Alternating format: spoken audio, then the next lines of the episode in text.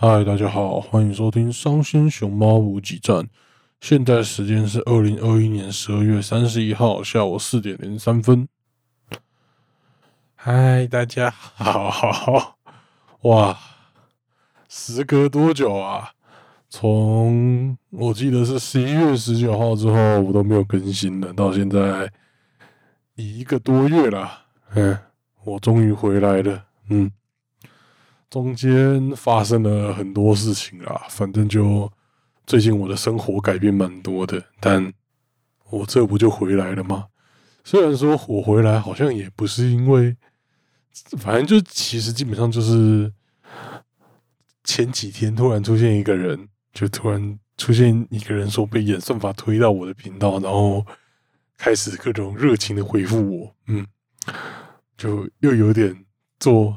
这个节目的动力了，算这样吧。好了，反正就我这就来了，我来更新这个，我来更新这个停更许久的节目了。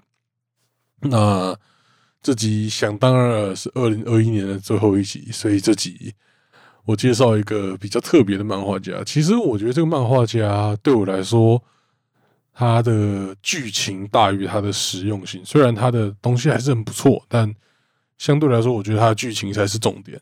嗯，那如果还没看过这个漫画家的，我哪有不推荐的，对不对？我的我看的东西哪有不推荐的？然后在这个冷冷的跨年夜，可能是 温度好像不到温度好像十度 C 有也跨年夜，大家可以你知道，在跨年的同时排解一下寂寞啦。嘿，就我才不相信。你现在会听到这档节目。如果你二零二一年听到这档节目的肥宅，你跨年晚上是有人约的，干你一定是待在家里孤单寂寞觉得冷。你就在外面跨年烟火的时候，你自己在家里也来个小烟火吧。感觉会太靠背吗？没事，我靠背不是一天两天的事了。好啦，今天要介绍的漫画家是 Suzu Hane Suzu。那念起来很麻烦呐，所以我会简称他苏祖老师。嗯，那如果你想要看他原文的，我标题就会打他原文啦。所以，嗯，说不定有人看完那个就已经复制贴上去找来好了，嗯，也是可以的。这位漫画家先讲一下他的作品，未来数位有代理单行本，他的单行本，呃。是他几个比较重要的长篇，然后比较重要的时期的作品，但我觉得相对来说，他单行本没有那么有趣，因为我觉得苏子老师他东他的作品真的变有趣的时间点是，他后来开始画 Closer 的故事的东西。那这个单行本有他这个时期的作品，但是他单行本前面的部分，但我必须说他。商业制画的抠色的故事是有大幅度的妥协过的，没有他同人字画的抠色的故事这么有趣，而且可能多多少少还是有点那个版权的关系吧。他用角色的时候还是会有点擦边球，没有真的直接说哦这是什么角色，所以整体来说，他的单行本好看还是实用，但我觉得没有。同人志那么厉害，所以我会把重点放在他的同人志。但如果你就是想要单纯欣赏苏祖老师他的画风啊，然后他的实用性的，你可以去看这个单行本。但我在这集就不赘述了。嗯，那苏祖老师他的同人志在 C Coming Mark 九三之后，几乎就都是讲 coser 的故事了。九三还是九四吧？哎，对了。今天是 C 九九哦，对我们因为这个白痴病，隔了这么久没有 Coming Market，终于重新出来了。但说实话，哎，现在这个白痴病还是蛮危险的啊！就大家要保重好身体，嗯，还是很危险的。好，好，但因为这次有 Coming Market，所以还是就有蛮多新的作品出来，像。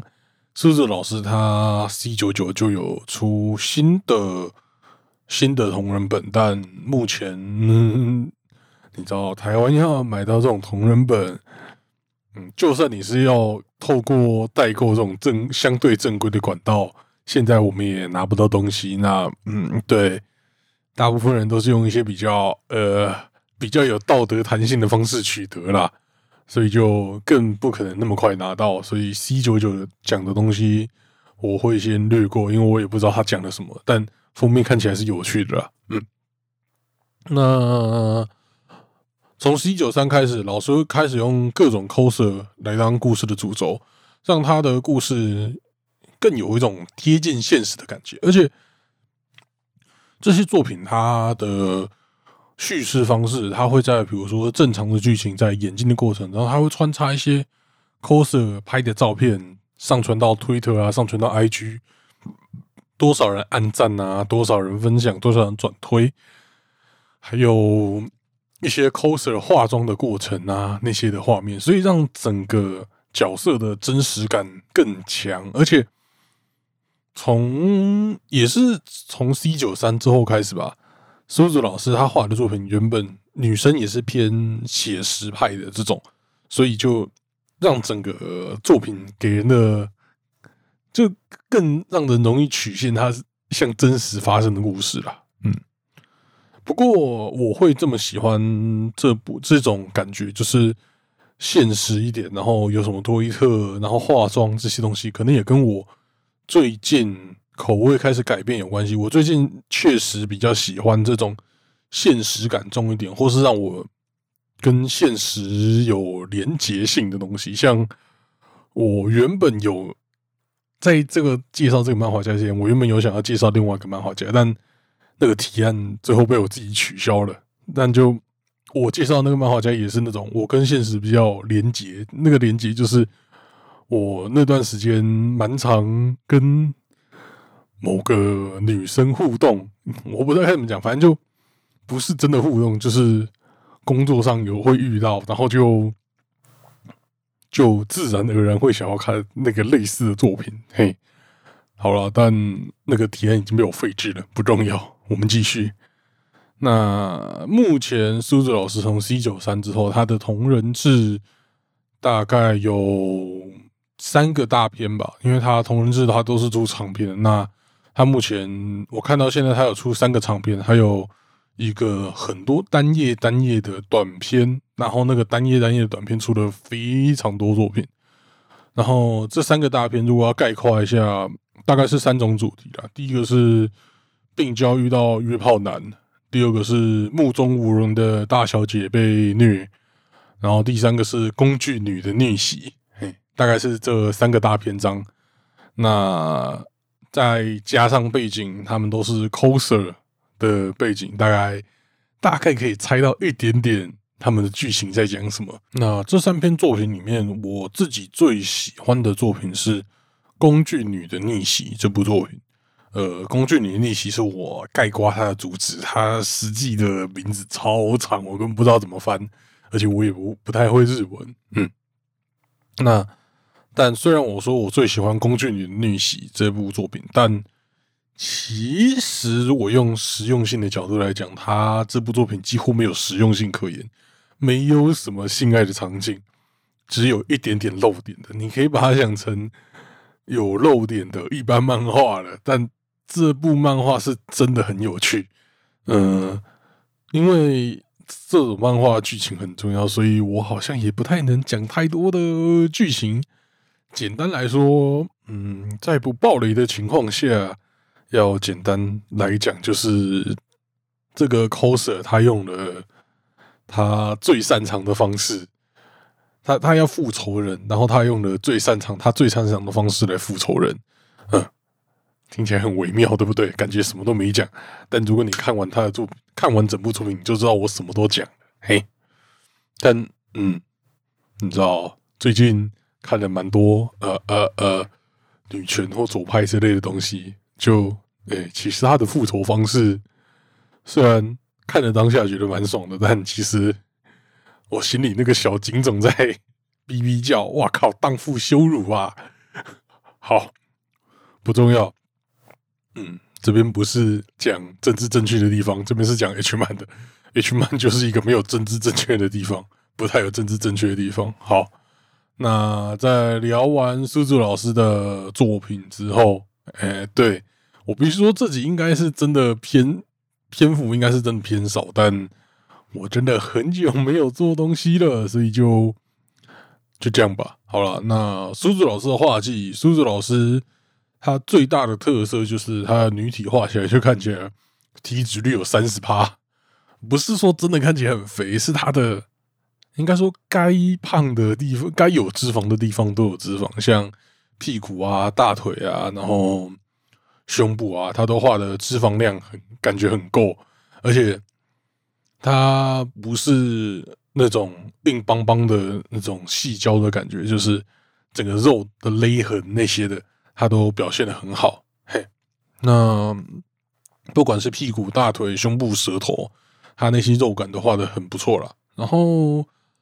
他苏祖老师还很喜欢画一个特写，就是女生泛泪的部分。那这个泛泪的部分，其实女生泛泪可以有很多。很多层的意思，可以说它是，嗯，单纯的，就是流眼泪。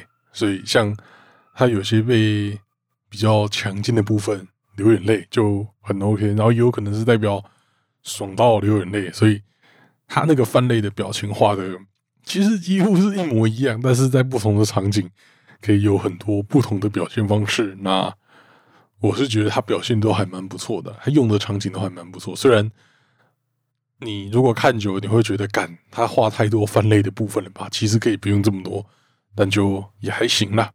那再配上苏子老师，他原本画起来就比较写实的感觉的，所以让他笔下的女生看起来色情到不行，而且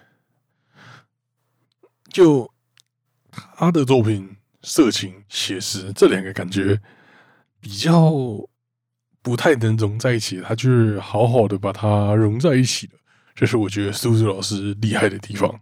好，嗯，完了，我讲完了。好啦，苏子老师的介绍大概就到这边结束。后面好了，我还是想讲一些事情哎，就是关于我这么久没更新这件事情。必须说，最大的问题就是，呃，我自己呃不知道，反正就最近真的生活上比较忙，我开始出去打工那些之类的，所以让我时间真的变少很多。而且，另外一方面是，我必须说我自己看 H 漫的习惯开始慢慢的减少了。不是说什么，比如说我开始看 A 片那些之类，是我不知道。我整体来说看的都变少了。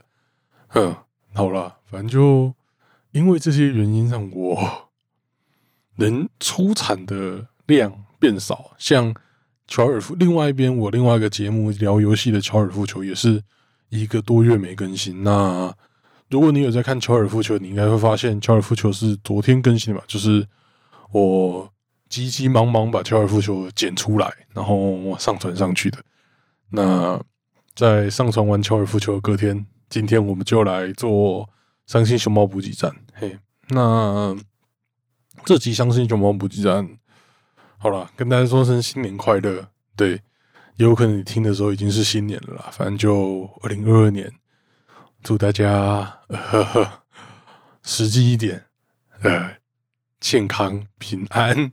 不要被一些奇怪的怪病感染到，嘿，对，大家好好活着，嘿，好了，大概是这样。